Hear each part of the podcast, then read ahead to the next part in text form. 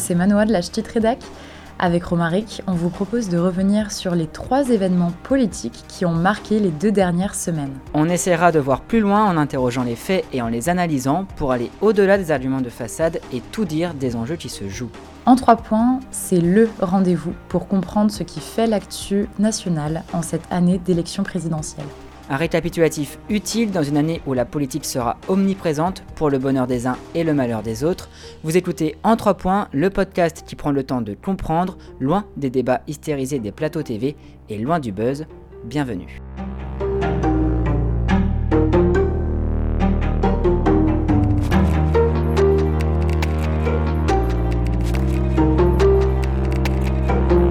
Bonjour et bienvenue dans le podcast politique en 3 points on va débuter ce troisième épisode en parlant d'un sujet au cœur de l'actualité, celui du climat, avec l'ouverture le 31 octobre de la COP26 à Glasgow en Écosse.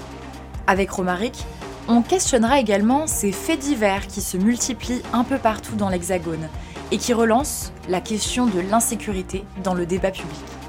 Notre dernier point du jour sera dédié à la situation sanitaire.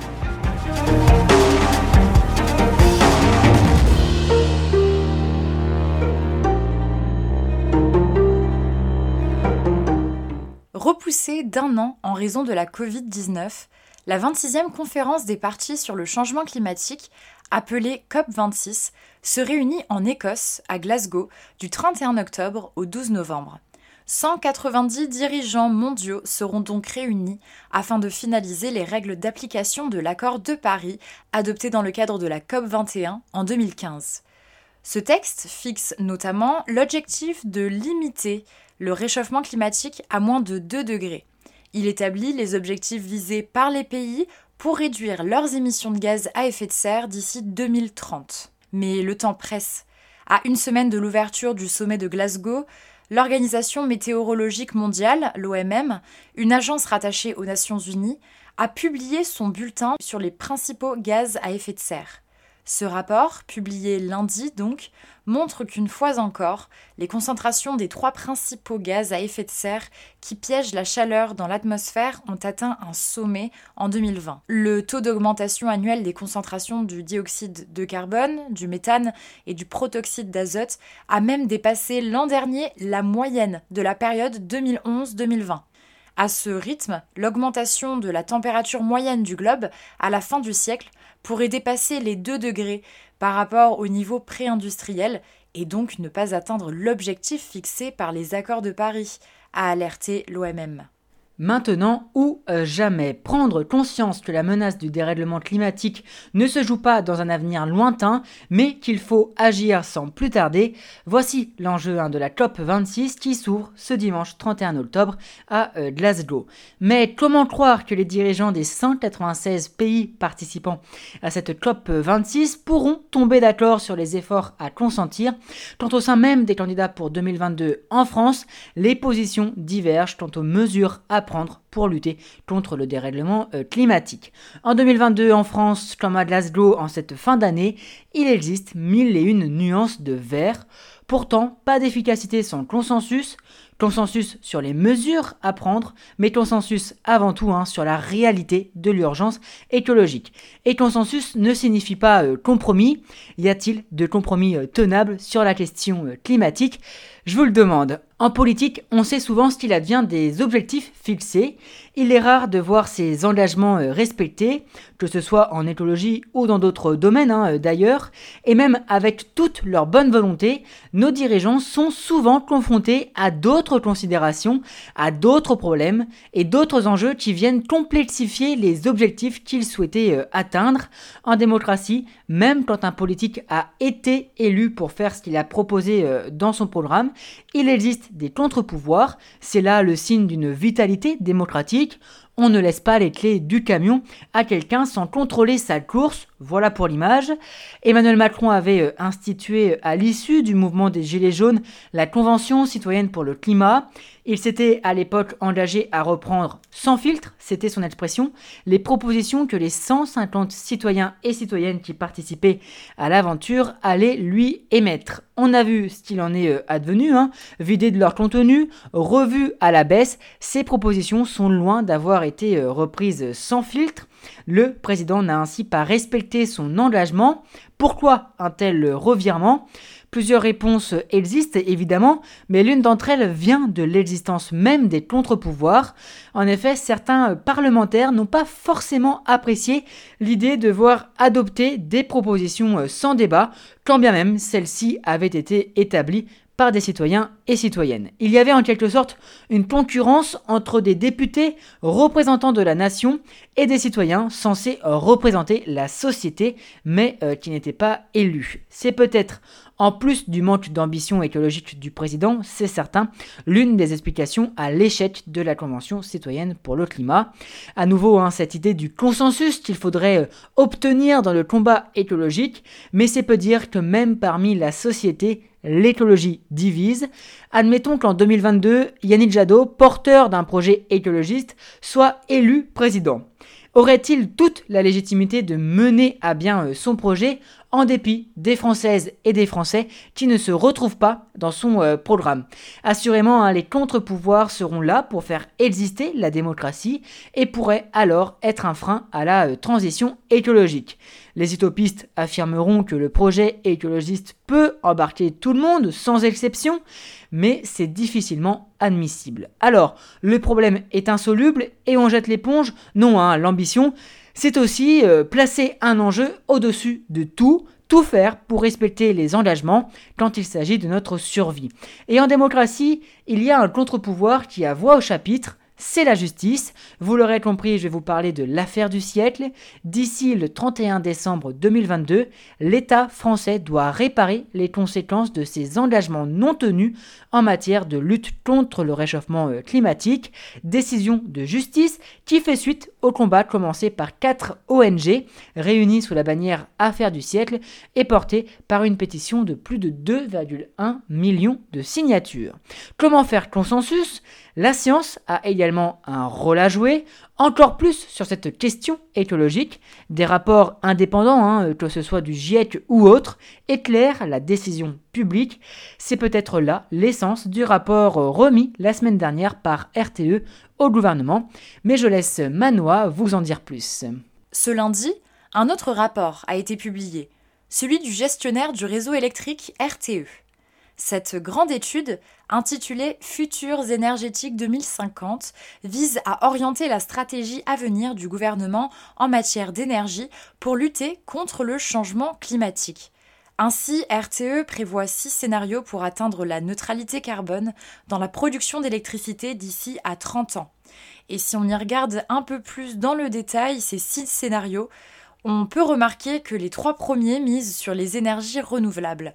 A l'inverse, les trois autres scénarios penchent plutôt vers la création de nouveaux réacteurs de nouvelle génération, appelés EPR2, associés dans tous les cas à une progression des énergies renouvelables. Parmi cette dernière catégorie de scénarios proposés par le RTE, il est important de noter que dans celui qui contient le plus d'énergie nucléaire, c'est-à-dire le scénario N03, la production d'électricité se ferait de moitié grâce à l'énergie nucléaire et l'autre moitié serait issue de l'énergie renouvelable. À n'en pas douter, le nucléaire sera l'un des thèmes de cette campagne présidentielle. On en parlait hein, déjà dans l'épisode euh, précédent. Si vous l'avez raté, c'est le moment de vous offrir un petit euh, rattrapage. RTE se garde bien de trancher euh, ce débat, même si l'étude affirme que les scénarios où le nucléaire est majoritaire présenteraient le coût le plus bas. Toutefois, il faudrait construire 14 réacteurs de grande puissance et au moins 20 petits réacteurs modulaires appelés aussi SMR, sans oublier le fait qu'il faudrait prolonger la durée de vie des réacteurs actuels au-delà de 60 ans. Or, le premier EPR français en construction à Flamanville entrera en service qu'en 2023 avec 10 ans de retard et une facture qui a été multipliée par 5. Le problème, c'est que dans ce débat, on oublie les externalités euh, négative du nucléaire. Alors oui, hein, l'énergie est l'une des moins carbonées, mais dans le même temps, n'oublions pas le risque d'accident qui existe. Que faire également des déchets radioactifs? Les bassins de la Hague dans la Manche se rapprochent de la saturation.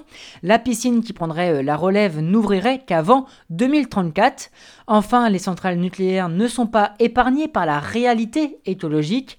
En bord de mer, elles sont menacées par la montée des eaux, tandis que celles sur les rives de la Loire seraient confrontées à la baisse du débit et au réchauffement euh, du fleuve. Dans le même temps, les énergies euh, renouvelables, dans un scénario où ces dernières seraient euh, dominantes, augmenteraient le prix du mégawattheure de 30% environ. Si selon RTE, éoliennes ou panneaux solaires ne participeraient pas à l'artificialisation des sols, un argument esthétique et une considération patrimoniale peuvent être avancés. Tout cela ne doit pas nous faire oublier la question de la sobriété énergétique, c'est le credo défendu par les écologistes. Or, comme le prévoit RTE dans son étude, l'électricité deviendrait euh, la source d'énergie euh, majoritaire, 55% du mix énergétique en 2050 contre 25% aujourd'hui. Jean Castex a annoncé euh, jeudi 21 octobre le versement d'une indemnité inflation de 100 euros pour 38 millions de Français. Objectif, faire face à l'inflation et la hausse notamment hein, des prix de l'énergie. Réfléchir à l'électricité de demain ne doit pas nous faire oublier la précarité énergétique, les difficultés hein, que certains peuvent rencontrer pour faire le plein, se chauffer ou autre. La fameuse dichotomie entre fin du mois et fin du monde. Le pouvoir d'achat est la principale préoccupation des Français pour 2022. L'écologie euh, aussi. Comment concilier les deux? Ce sera tout l'enjeu des écologistes notamment. Le nucléaire sera l'un des sujets majeurs de cette présidentielle car nous sommes à la croisée des chemins et c'est assurément un projet de société hein, qui concerne les Français dans leur vie de euh, tous les jours.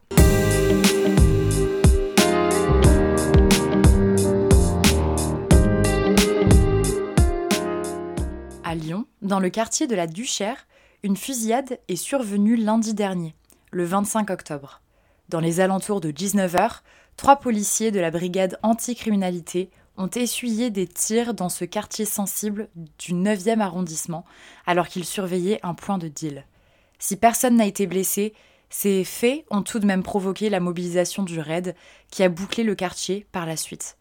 Pour le moment, aucune interpellation n'a eu lieu une enquête pour tentative d'homicide sur personne dépositaire d'autorité publique a été ouverte. La nuit suivante, à Alençon, dans l'Orne, un autre fait divers en lien avec des actions contre le trafic de stupéfiants a éclaté. Dans la nuit du mardi 26 au mercredi 27 octobre, des jeunes ont incendié 15 voitures avant de tirer des projectiles sur les pompiers et la police venus éteindre les feux et rétablir l'ordre la préfète de l'Orne, Françoise Taïri, a signalé au micro de BFM TV que dans la journée, les policiers ont interpellé des trafiquants de drogue en flagrance.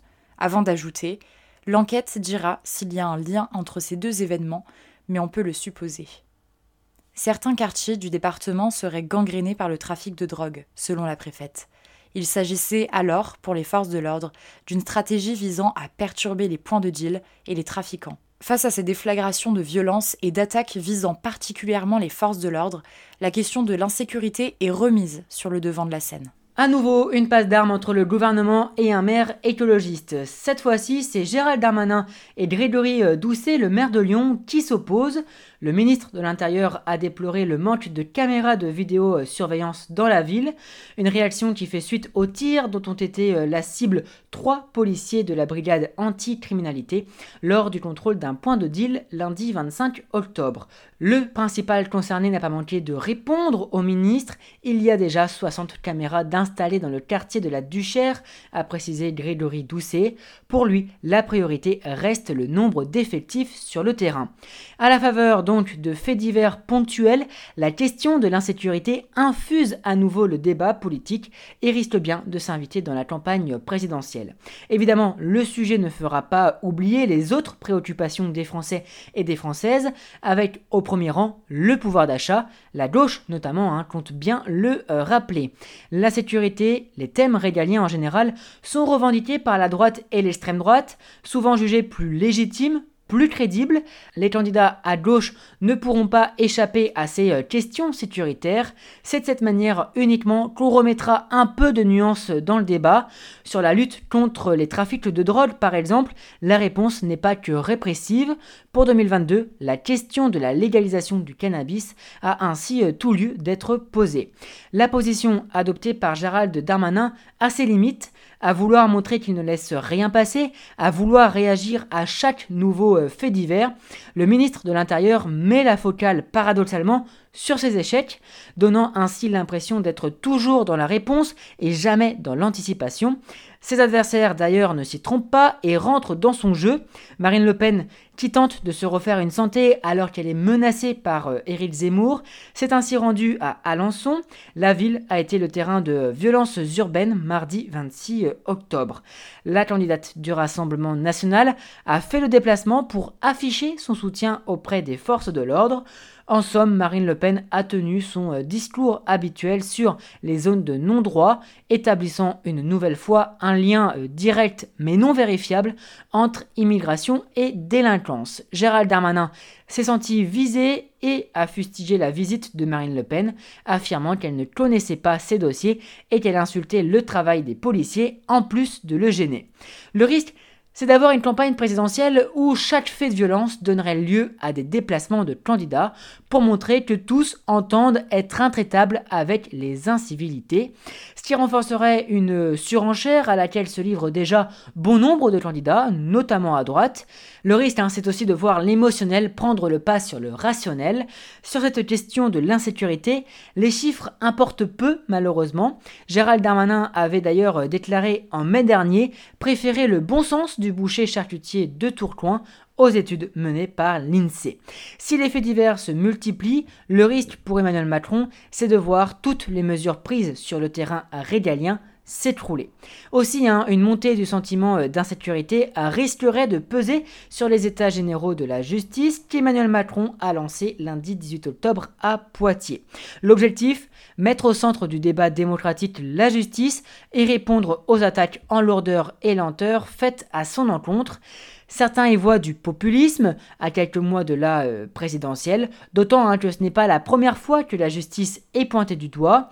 On se rappelle la euh, manifestation qui s'était euh, tenue devant l'Assemblée nationale en mai dernier, à laquelle avaient pris part de nombreux politiques, à commencer par Gérald Darmanin.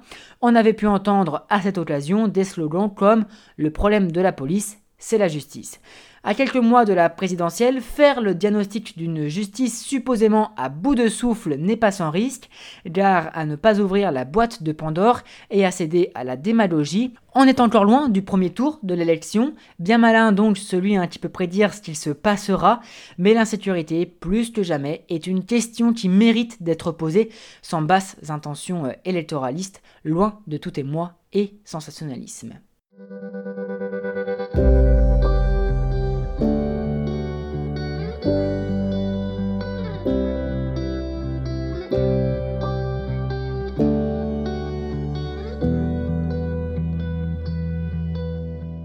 Est-ce le début d'une nouvelle vague de Covid-19 en France? Cette question est de nouveau sur toutes les lèvres. Dans son point épidémiologique hebdomadaire, publié jeudi dernier, le 28 octobre, Santé publique France confirme une reprise de l'épidémie dans le pays.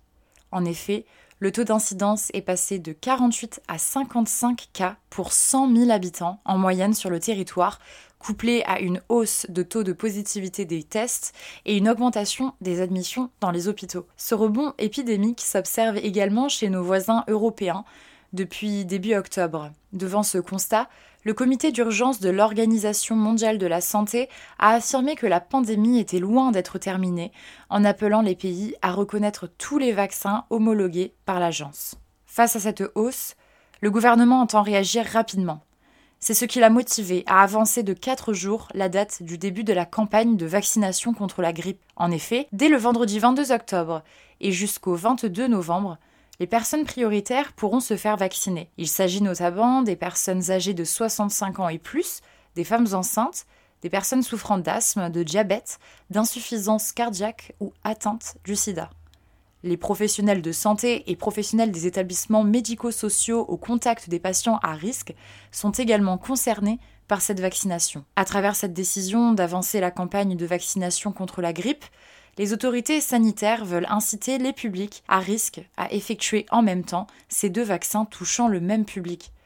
Près de 92% des 65-74 ans ont ainsi déjà reçu un schéma de vaccination complet contre la Covid.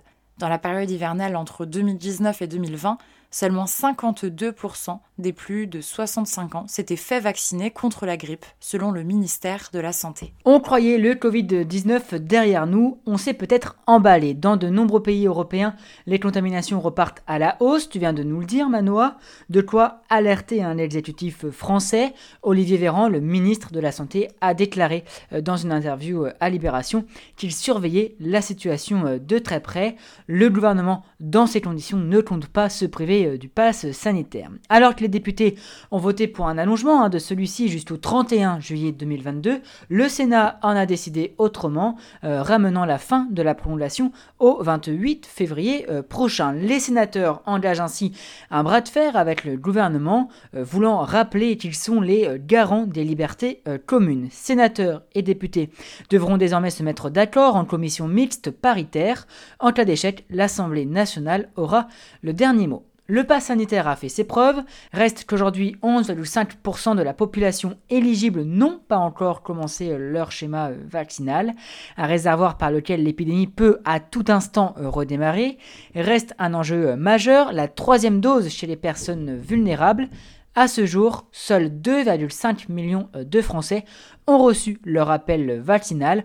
On est loin des 6,5 millions éligibles. Pour atteindre cet objectif, le gouvernement réfléchirait donc à conditionner la validité du pass sanitaire à l'injection de la euh, troisième dose. Toujours est-il que euh, dans les semaines à venir, le gouvernement scrutera les courbes de l'épidémie. En vue de 2022, Emmanuel Macron espère ne pas voir la crise sanitaire revenir au devant de l'actualité. Hein.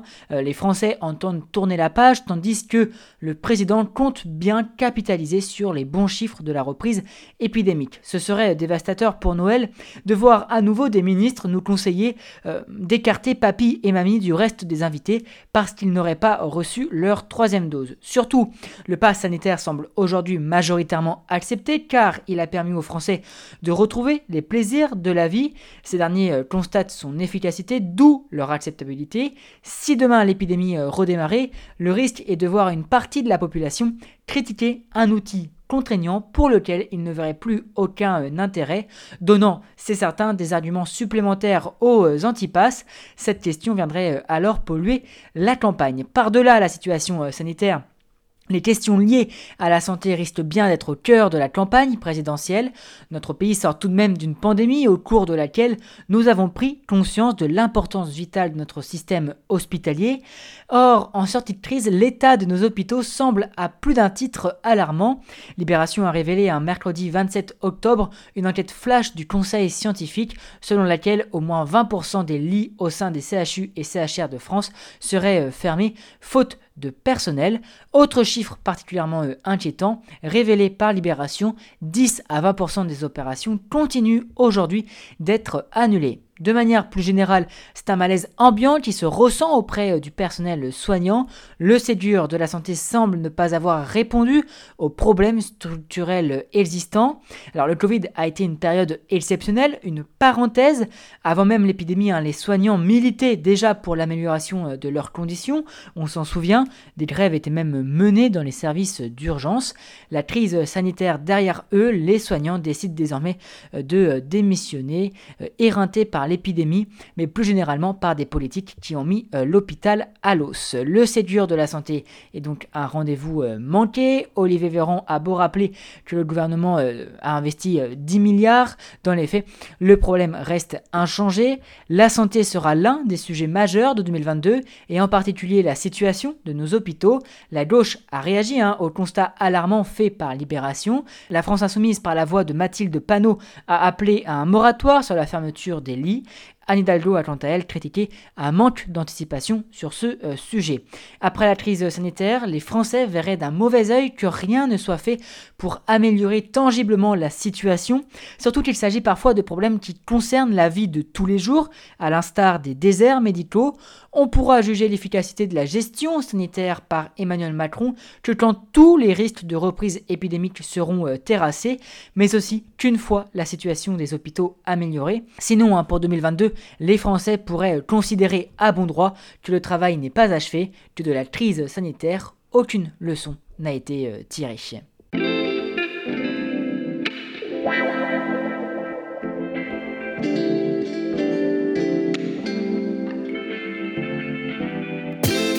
En trois points, c'est terminé pour aujourd'hui. On se retrouve donc dans deux semaines pour un nouvel épisode. D'ici là, et pour ne rien louper, vous pouvez vous abonner à la chaîne Les podcasts de la Ch'tite Rédac sur toutes les plateformes. À bientôt!